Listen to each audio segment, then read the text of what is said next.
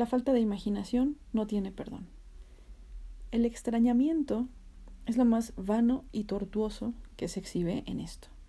Si veo claridad, más claridad haré, creyendo que vivo con apego total a lo irresuelto. Durante nuestro sosiego, ella y yo concluimos que un hábito inenarrable es vivir a través de quien se ama. Ella postuló mi estancia con las mujeres y yo le profesé mi amor dedicándole mi vida desde un principio.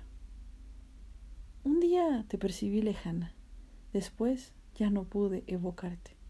La vida sin ti se recrea generosa, pero no más que tú. Después del desconsuelo, sensibilizo las razones que me atan a ti. No haber resuelto mi amor, odio, alejamiento, cercanía, pasión, recelo, cuidado, me ha arrastrado a este dolor que como el abandono no es nada comparado con la lacerante imagen de la partida. He desmemoriado nuestra existencia juntas, quebrantando mis ideas, pues algo se ha empeñado en vulnerarlas podrías ser tú. Aunque solo sea apartarme de tu vida, pensando en que me haces respirar. En tus palabras nos dimos y nos quitamos lo mismo.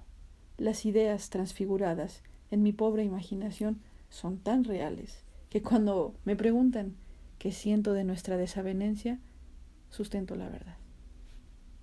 Que la falta de imaginación no tiene perdón.